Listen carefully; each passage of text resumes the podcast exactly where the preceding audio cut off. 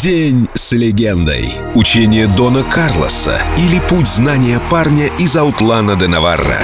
Каждый день ты просыпаешься и выходишь за рамки. Ты даже не можешь почивать на своих лаврах. Карлос Сантана на Эльдо Радио.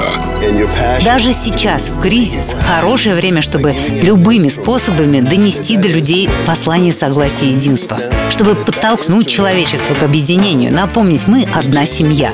Я всегда стараюсь говорить об этом, всегда и везде. В Нью-Йорке, в Тихуане, в Москве. Вот, кстати, я играл в Москве в 1987 году. Концерт назывался «За мир во всем мире». И было так здорово видеть на концерте и взрослых, и детей. У вас очень отзывчивые люди, и русская музыка очень элегантная и романтическая. Единственное, очень сложно делать аранжировки русских песен. Я бы поломал над этим голову. Но, кстати, мой любимый национальный гимн – российский. Он очень красивый, исполненный достоинства, и при этом не звучит как военный. Во всем должна быть не только гармония, но и симметрия. В российском гимне все это есть. Это хорошая музыка. Понимаете, я уже отменил границы внутри себя. Я готов к тому, чтобы работать с Леди Гага или Андреа Бачелли или с кем-то из российских исполнителей. Мне нравится, что нет ничего невозможного. just what you